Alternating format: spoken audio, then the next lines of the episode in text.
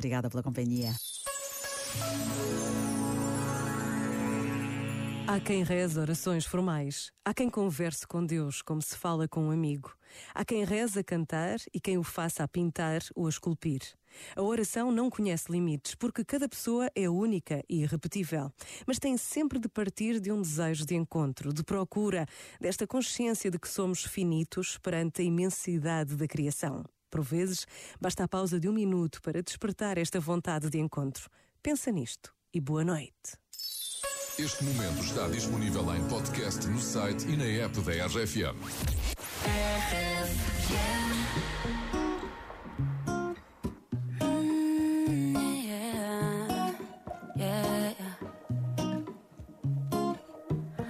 find the time, we will find the timing. Cause you are on my mind, I hope I want you, you know that I want you next to me. But if you need some space, I will step away. And I know it might sound stupid, but for me, yeah.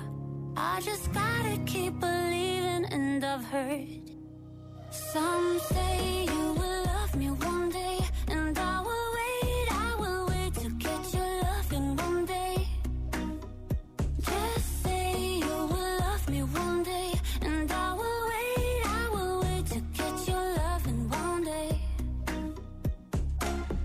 I promise that I try, that I will try to meet someone.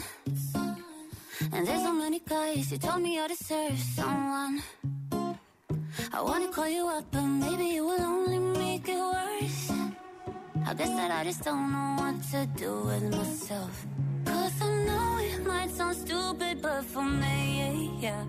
I just gotta keep believing, and I've heard some say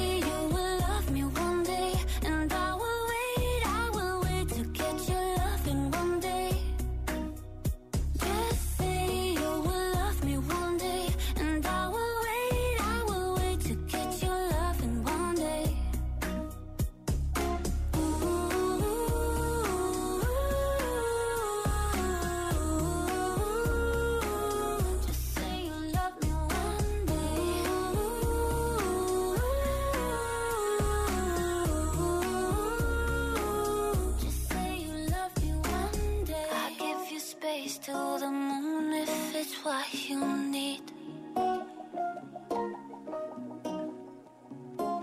Just say you one day will bring back yourself to me.